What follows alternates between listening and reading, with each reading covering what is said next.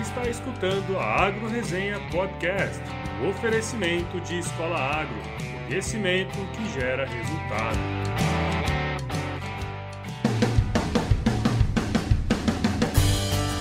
Olá pessoal, aqui quem fala é o Paulo Ozaki, seja bem-vindo ou bem-vinda a mais um episódio da Agro Resenha. Como você sabe, a porteira desse podcast não tem tramela para quem busca se informar sobre assuntos ligados ao agronegócio.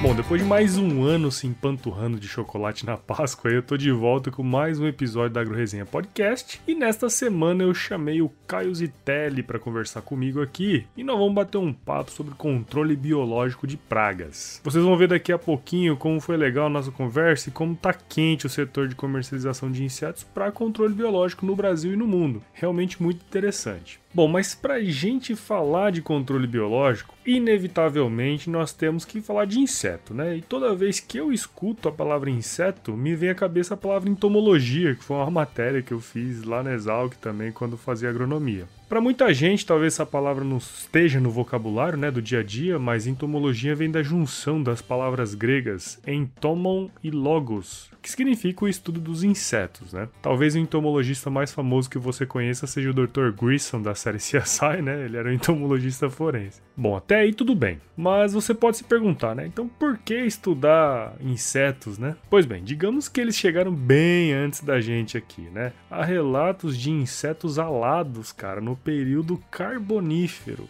Isso aí é mais ou menos 350 milhões de anos atrás. E a maioria das ordens de insetos atuais, né, dos que existem hoje, surgiram há 270 milhões de anos, cara, no período Permiano. Se você parar para notar, esse período é anterior à predominância dos dinossauros aqui na Terra, que aconteceu nos períodos Jurássico e Cretáceo, algo em torno de 180 milhões de anos atrás. Só para você ter uma ideia, atualmente existem mais ou menos um milhão de espécies de insetos escritas, cara. Eles dominam o mundo e você nem sabe.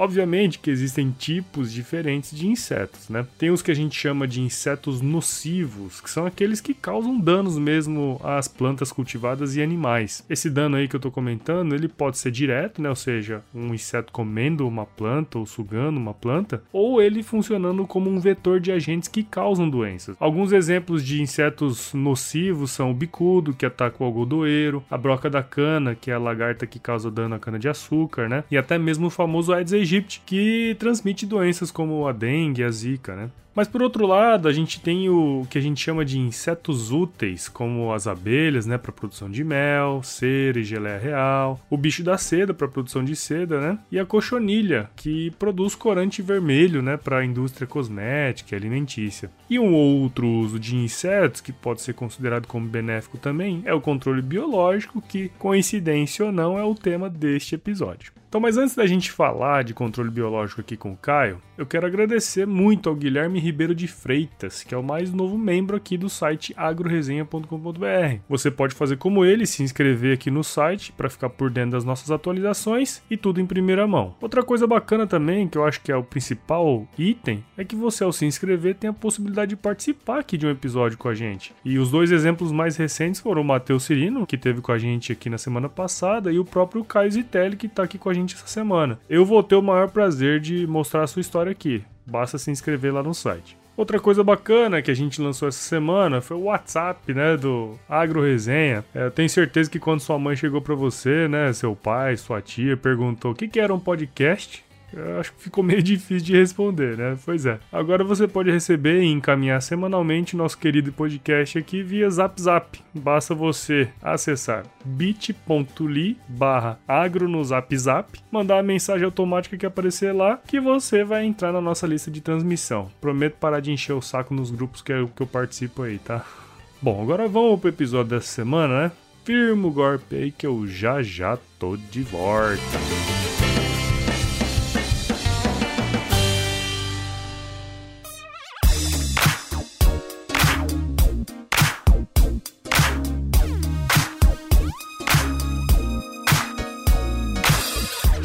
Bom, tô aqui de volta com o Caio Zitelli, mais conhecido lá na Exalc como Colheita Feliz, né? Para falar um pouco sobre controle biológico de pragas agrícolas.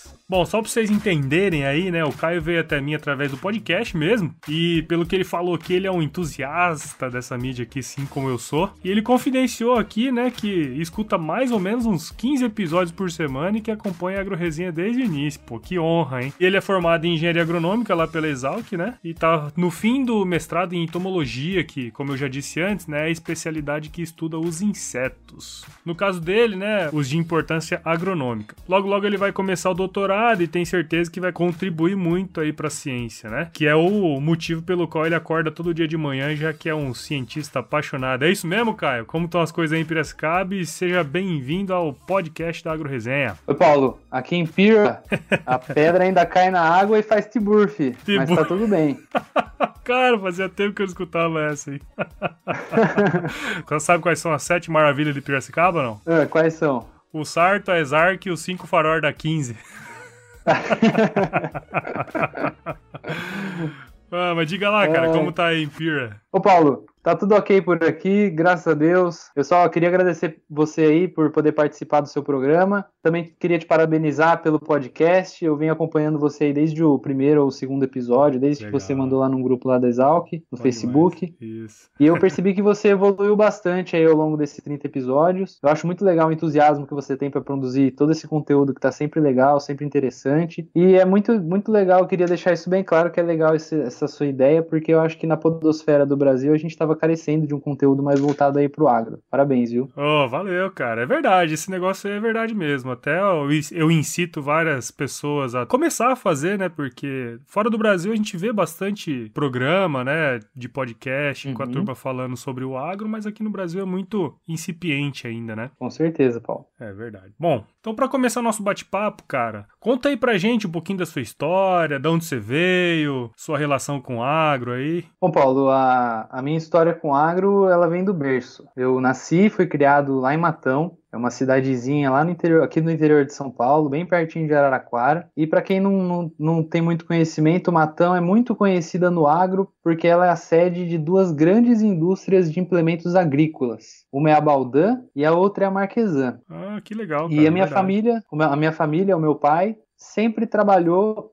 nesse setor de máquinas e implementos agrícolas. Né? Uhum. Então, desde moleque, eu acompanho ele em eventos como AgriShow, já fui visitar produtor, todo esse tipo de coisa. Só para você ter uma noção, assim, hoje eu tô com 25 anos, a AgriShow desse ano ainda não foi, e eu já fui seguramente, que eu tenho memória, assim, umas 10 edições da AgriShow. Oh, que legal, cara. Bacana, hein? Sempre gostei muito, sempre fui muito envolvido com esse tipo de coisa. É, o que não é muito comum para quem não é produtor, né? É verdade. Logo que eu acabei o colegial, eu prestei agronomia na Exalc, e bem no comecinho do curso, eu, eu percebi que o pessoal costumava fazer iniciação científica, que é muito comum aqui na Exalc, né? Uhum. E logo eu fui participar de um grupo de pesquisa que era relacionado à mecanização, mas eu não, não, me encontrei muito bem lá. Logo no começo eu também tive a disciplina de entomologia geral. Eu achei muito legal porque eu achei muito interessante. Existe uma série de disciplinas e um departamento só focado no, nos insetos, né? E eu acho que desde criança eu sempre fui muito interessado por esse tipo de coisa, sabe? Animais, ecologia, as relações. Só que eu também era muito interessado por agricultura. Foi só na entomologia e conhecendo sobre as pragas e a importância agrícola delas que eu entendi que eu eu poderia talvez trabalhar com as duas coisas relacionando uma com a outra, né? E foi aí que eu decidi fazer iniciação científica nessa área, né? Eu já trabalhei com acarologia, que os ácaros eles não são insetos, né? Eles são aracnídeos, mas eles têm algumas características diferentes dos insetos. Mas eles também são pragas e também muitos deles são usados como agentes de controle biológico. Daí em 2012 eu fiz um intercâmbio lá na Universidade da Califórnia em Davis, em uma, uma das modalidades do Ciências Sem Fronteiras, só que nesse caso eu não tinha disciplinas eu só fazia iniciação científica. Hum, então eu fiquei lá um semestre inteiro só fazendo ciência. Foi lá que eu descobri como ciência era uma coisa legal de se fazer, como era desafiador e como podia ser muito divertido. Foi aí que eu decidi o que eu queria fazer da minha vida.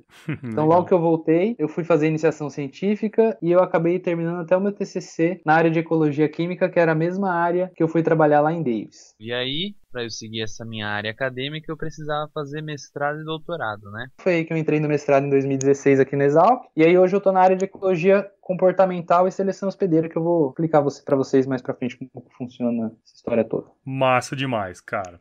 Bom, vamos começar aqui quando eu estava formulando esse programa, eu voltei um pouquinho alguns episódios e mais especificamente no número 19, né, que foi o Nicolas Vital, o jornalista que escreveu o livro Agradeça aos agrotóxicos por estar vivo, né? Ele teve aqui com a gente na resenha e, e, comentou, né, que o Brasil é o maior consumidor de defensivos do mundo, né? E tem muita gente que vê isso de forma ruim, depreciativa, mas isso acontece porque a gente tem uma extensão territorial muito grande e um modelo de produção que é ainda baseado em, em uso de agroquímicos químicos, né? A grande maioria. E aí, nesse sentido, me parece assim que a gente tem um impasse muito grande. Sei lá, por um lado, a gente tem um sistema de produção que usa como base o defensivos, né? Grande parte. E por outro, a gente tem a missão de produzir alimento com uma renca de gente. Cara, como que você vê essa situação aí meio dicotômica, vamos dizer assim? Então, Paulo, na minha opinião, diferentemente do que muita gente pode pensar, esse uso de agroquímicos não é da maneira que a mídia e que costuma se pintar, sabe? O, o, Brasil, ao contrário do que muitas pessoas imaginam, o Brasil ele é um exemplo no uso de agroquímicos no mundo. A gente sabe usar muito bem as ferramentas que a gente tem. Com certeza a gente poderia usar eles de, de maneira mais eficiente. A gente tem muitos casos de resistência, de inseticidas que não estão mais funcionando, até de transgênicos que não estão mais funcionando, e tudo isso vai convergir para a gente procurar um manejo cada vez mais sustentável e mais integrado, né? Uhum. A gente tem que a gente tem que procurar sempre utilizar todas as tecnologias que a gente tem da maneira mais eficiente, mais inteligente possível. O fato de o Brasil ter uma área cultivada muito grande é um desafio, mas também é uma oportunidade muito grande, uhum. porque ninguém tem essa oportunidade, ninguém no mundo tem essa oportunidade que a gente é, tem de fazer grandes projetos. Só, só nós mesmo que tem isso, né? No Brasil. É verdade, verdade. Só a gente pode fazer isso. Verdade. Essa agricultura tropical que a gente tem, ela é única e é ela que torna a gente tão capaz de ser competitivo no mercado mundial. Então eu acho que isso é muito positivo. A única coisa que a gente precisa é de mais conscientização e mais treinamento. Legal. Concordo, concordo. E antes da gente falar, né, especificamente sobre controle biológico, que é o nome desse programa aqui, é, eu acho que seria legal também se você pudesse conceituar pra gente o que é o manejo integrado de pragas, porque sempre quando a gente fala de controle biológico, né, sempre surge a palavra MIP, né, manejo integrado de pragas junto. Tem como você dar uma conceituada aí pra gente? Bom, Paulo, o manejo integrado de pragas, ou mais conhecido como MIP, como o próprio nome diz, é um, é um programa de manejo integrado. Ou seja, parece que é óbvio, né?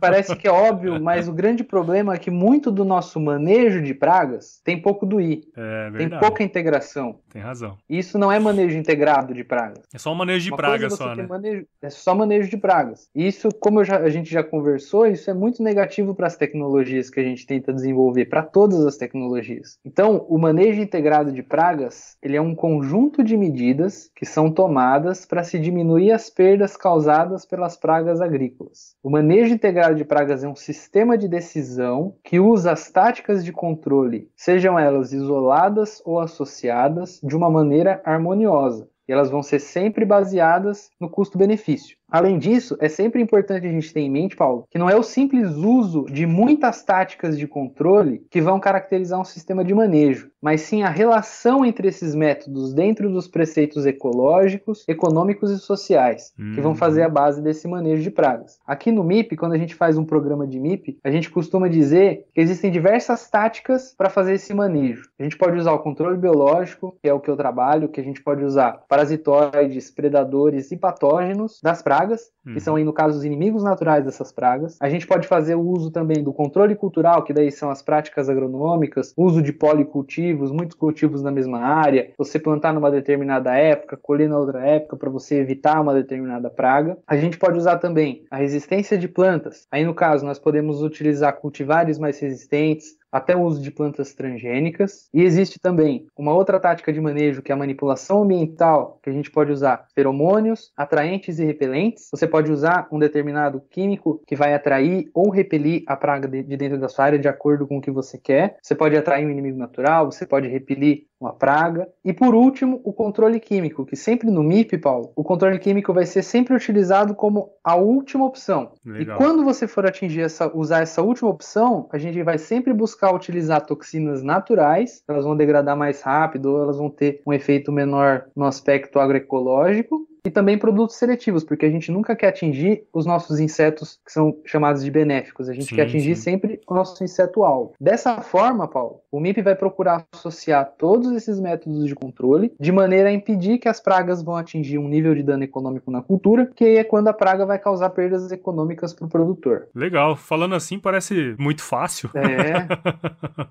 É fácil, aí eu vou discordar. Parece, né? Parece. Parece. É. é. Mas é isso que eu falo para você, Paulo. Os conhecimentos que a gente tem hoje em dia permitem que a gente consiga fazer todo esse tipo de pesquisa e esse tipo de modos de ação, de esse manejo mesmo de uma maneira que parece tudo muito maluco, muito complicado, só que se a gente conseguir seguir isso, com certeza a nossa agricultura ia ser muito mais eficiente, a gente ia poder manter o meio ambiente muito melhor, sabe? Uhum. É para isso que eu, que eu trabalho todo dia, sabe? Que a gente trabalha todo dia. Legal, legal. Não, eu acho que o futuro é esse aí mesmo, né? Os agroquímicos, sei lá, os defensivos, estão para ser usados, mas uhum. tem que ser usados da melhor maneira possível. Pelo menos esse é o meu modo de enxergar também, sabe? Com Bom, certeza, Paulo. Uma coisa que entra muito em discussão de vez em quando é que o pessoal costuma achar que o... as empresas têm interesse em usar apenas inseticida químico. Uhum. Isso não é verdade. Sim, sim. Bom, legal, cara. Agora vamos falar sobre controle biológico mesmo, né? É, eu acho assim, hoje tem muita gente que pensa que o controle biológico é um conceito novo, né? E aí eu andei lendo aí umas coisas, uhum. principalmente uns artigos aí do professor Parra e da Exalc, que na verdade o controle biológico já era usado uns três séculos antes de Cristo lá na China, cara. Conta um pouquinho dessa história aí pra gente, velho. Exatamente, Paulo. Essa ideia de que o uso do controle biológico é uma coisa nova, é uma técnica moderna, ecologicamente correta, é, é um pouco errada. A ideia de usar um inimigo natural para a gente controlar um inseto praga vem de alguns séculos antes da era atual. Uhum. Hoje em dia a gente sabe, é, nós temos registros dos chineses que no século 3 a.C. eles já observaram na natureza que algumas formigas elas eram predadoras de certas pragas dos citros. Assim, eles tiveram uma ideia que é muito interessante de criar uns sistemas que facilitavam que as formigas pudessem sair de um galho de uma árvore de citros até outra. Assim, as formigas elas iam poder ir se movendo e ir procurando as pragas que elas se alimentavam de uma para outra. Eu acho, acho isso muito interessante, cara. Isso é muito legal. legal demais, né, cara? tá falando de mais de dois mil anos atrás, cara. Mas 2.300 anos, cara. muito, 2.300 anos, cara. o pessoal já observava isso.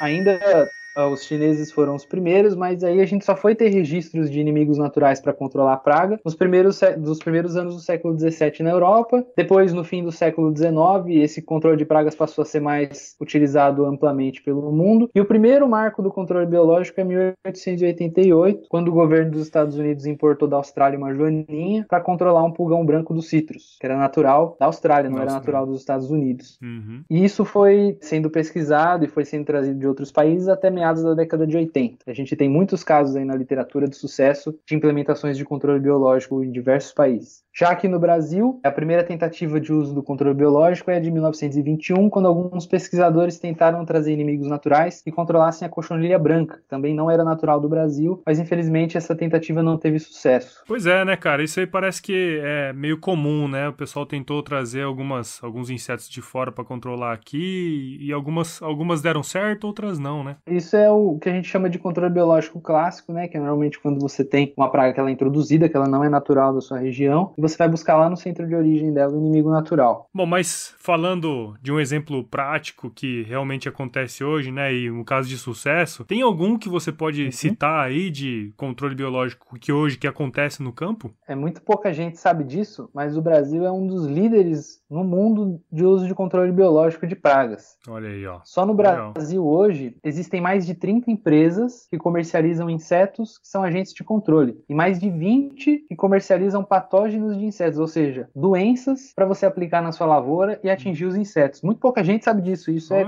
coisa pra caramba. É legal pra porra, 50 empresas, cara? É, algumas dessas empresas produzem É a mesma ambos, coisa. Né? Ah, tá, tudo mas, certo. Ah, mas, mas só, só é mais de 30. pensar num portfólio, entendeu? Uhum. É, hoje no Brasil, no Brasil e no mundo, né, é movimentado cerca de 2 bilhões de dólares só de produtos de controle biológico. Isso parece muito pouco, mas no mundo inteiro o que se movimenta é cerca de 30 a 40 bilhões de dólares de defensivos químicos, e esse é um mercado que vem crescendo cerca de 15% ao ano. Uau! Bacana. Eu mesmo não sabia dessa informação. Isso é muito legal mesmo. O pessoal, a gente não costuma ficar sabendo desse tipo de coisa, né? Parece que é normal isso, disso... né? A gente não sabe das coisas boas, né? É, mas é porque isso não dá ibope, né, Paulo? Não dá, não dá. Exatamente. O que dá, o que dá ibope é notícia ruim, né? Infelizmente. E além disso, uma das nossas culturas mais fortes aqui no Brasil, que é a cana-de-açúcar, além de ter um sistema de produção altamente eficiente e competitivo, ela também é um modelo do controle biológico. Hoje, no Brasil, cerca de 8 milhões de hectares de cana são tratados com parasitoides, com inimigos naturais para se controlar broca e diversas outras lagartas. Paulo, esse controle desses inimigos naturais chega a ser tão eficiente que é muito comum que as usinas possuam suas próprias fábricas para produzir esses insetos, para controlar outros insetos dentro da sua área. Pô, que legal, né, cara? Isso é muito legal, cara. Uhum. Em diversas regiões do Brasil, as próprias usinas produzem o seu agente de controle biológico. E além disso, existem ainda outros 12, cerca de 12 milhões de hectares no Brasil, somando diversas culturas, como culturas hortícolas, soja, milho, fumo, eucalipto, que usam outros tipos de inimigos naturais para controlar pragas. Uhum. Pode ser doença, pode ser é, fungos, pode ser bactérias e também inimigos naturais, no caso aí, parasitoides, que são insetos, né?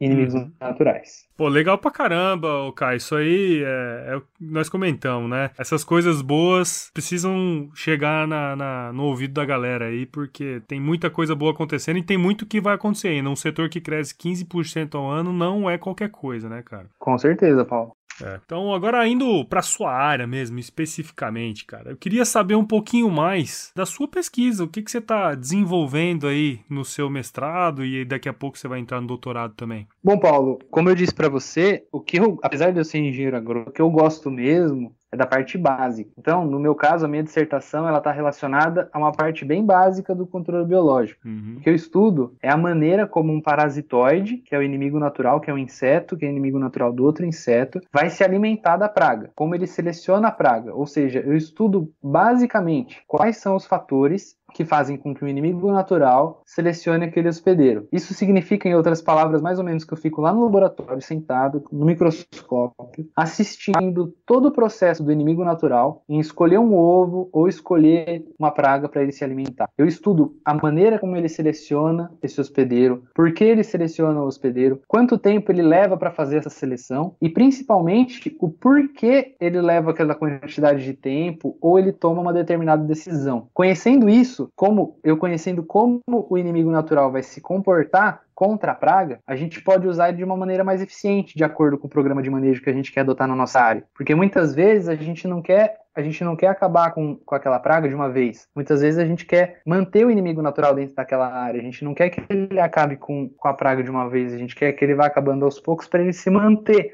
para ele manter a praga abaixo do nível de dano econômico. Uhum. Muitas vezes a gente quer usar o inimigo natural para ele dizimar aquela praga. Então, de acordo com o tipo de controle biológico que você vai utilizar, é importante você saber como o inimigo natural vai se comportar ou não. É aí que entra a ecologia comportamental e a seleção hospedeira, que é o que eu, que eu trabalho. É assim, eu costumo dizer que o que eu trabalho é bem básico, mas também é bem aplicado, se é que você consegue me entender. Sim, não, cara. Na verdade, eu tô, tô escutando você falar aqui, eu tô lembrando da época que eu trabalhava lá no CPZ, né, lá no, no na zootecnia, e a gente ficava uhum. fazendo, é, observando também o comportamento das vacas, entendeu? É mais uhum. ou menos a mesma coisa. A gente tava vendo qual que era... É mais ou menos... É, você tá vendo qual que é o comportamento dela, quanto tempo que ela vai estar tá ruminando, quanto tempo que ela vai estar tá pastando, quanto tempo que ela vai estar tá em ócio, né? Eu lembro, tô, você, tô, você tá falando, eu tô lembrando de todas essas coisas e tô achando muito legal, cara, muito legal mesmo. Mas é, é exatamente isso, Paulo. Pô, Caio, muito legal o seu trabalho, cara. Eu não tenho nem como te agradecer, né, cara? Você foi solícito pra caramba, mandou vários trabalhos pra eu me embasar aqui também, isso é muito bacana. E, cara, assim, o que, que, eu espero aqui é que você aí que está escutando a gente agora tenha captado né, a importância do controle biológico, os benefícios do controle biológico. Quem sabe você não se interessa por essa área da agronomia e começa a estudar mais sobre o assunto. Né? A chance de, no futuro próximo, o Brasil desenvolver novas tecnologias para o controle biológico em grandes extensões, que eu acho que talvez essa seja seja um dos grandes desafios nossos, é, vai precisar de gente, vai precisar de, de profissional que seja preparado, pensando nisso, né, não, Caio? Com certeza, Paulo, é exatamente isso mesmo. Muita gente acha que estudar agronomia é só para quem quer ficar o dia inteiro no campo, tomando sol e o caramba, sabe? Mas agrônomo também fica no laboratório, fica descobrindo, fazendo coisa maluca, de jaleco e luva, viu? Isso é normal, tá? Dizem que o melhor solo para se trabalhar é o carpete, né? Ah, é, por, pra mim é, eu gosto muito, cara. Eu me divirto. Eu não ligo de ficar horas lá. Por mim, tudo bem. É que eu acho que é muito importante as pessoas realmente conhecerem sobre todo tipo de pesquisa que a gente desenvolve na área agrícola, sabe? É, como a gente pode ajudar a desenvolver essa agricultura também com a ajuda do microscópio. As pessoas acham que a agricultura está só lá no campo, mas a agricultura não está. É, lá é o final, né? A agricultura acontece aqui também. Lá é o final, com certeza. Lá faz parte, lá é importante, mas a gente também é importante. Legal. Então todo mundo pode encontrar o seu perfil e ajudar também. Acho que isso é muito, muito legal, muito importante. Bacana, cara. E assim, para quem quiser trocar uma ideia contigo sobre o seu trabalho, sobre qualquer coisa aí relacionado ao departamento de entomologia, né? Como que a galera aqui da AgroResenha pode fazer, cara? Bom, Paulo, quem se interessar aí pela área de entomologia, pode curtir lá no Facebook. A gente tem a página do programa de pós-graduação em entomologia da Exalc. Muito legal, o pessoal costuma postar notícias, é, palestras, eventos, esse tipo de coisa. A gente tem um evento aqui na Exalc que acontece de vez em quando na entomologia que se chama Insetos da Exalc. Também existe uma página Insetos da Exalc lá no Facebook. Quem quiser pode procurar lá. Tem todas as informações. É muito legal, um evento de extensão que a gente faz. É sempre um sucesso. Legal. E quem quiser conversar comigo, trocar uma ideia sobre o meu trabalho, sobre as coisas que a galera faz lá no departamento, esse tipo de coisa, pode me encontrar nos meus perfis profissionais, lá no LinkedIn ou no ResearchGate. ResearchGate é uma, uma plataforma mais acadêmica, né? Uhum. Em todos eles o meu nome é Caio Zitelli, com dois L's. O pessoal também pode me encontrar lá no Instagram, arroba Caio, que direto eu posto umas fotos lá dos meus insetos, do que eu tô fazendo, ou não, né? e também, principalmente, né, Paulo? É. Quem quiser pode seguir o meu perfil lá no agroresenha.com. É verdade, verdade. Você tá lá. Eu tenho, eu tenho o perfil lá. Verdade, tá lá como membro do nosso site, cara. Como membro do site, isso aí é muito importante. A gente consegue sempre encontrar lá quem participou, outras pessoas, tem colega meu lá, pessoal que eu conheço, bem legal. Legal, cara, que bom. Bom, meu, te agradecer novamente e dizer que se chover não precisa molhar a horta, tá? Pode deixar. Pessoal, eu queria agradecer por você também mais uma vez e parabenizar o seu trabalho, que sou um fã seu e do, do programa, cara. Que massa, cara. Que Parabéns para você aí, muito sucesso. Valeu, valeu. Sucesso para nós, né? Para você com seus insetos. Para nós, com, com certeza. com sua pesquisa Obrigado. aí, que eu tenho certeza que o que você tá fazendo aí, assim como todo mundo aí no departamento de entomologia da Exalc tá fazendo, vai prestar um serviço. Tá prestando, né? Já prestou, tá prestando e vai continuar prestando um bom serviço para a sociedade, principalmente no nosso setor. Né? Isso aí, Paulo.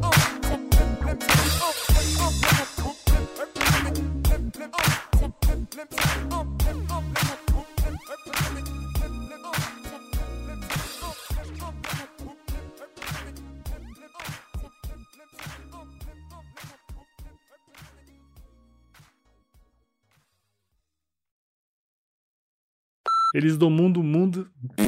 O rapaz, né? O. o, o... Como é que é o nome dele, cara? Legal. Você vai comentar mais alguma coisa ou não? Não. Tá. Você escutou a Agro Resenha Podcast, um oferecimento de Escola Agro, conhecimento que gera resultado.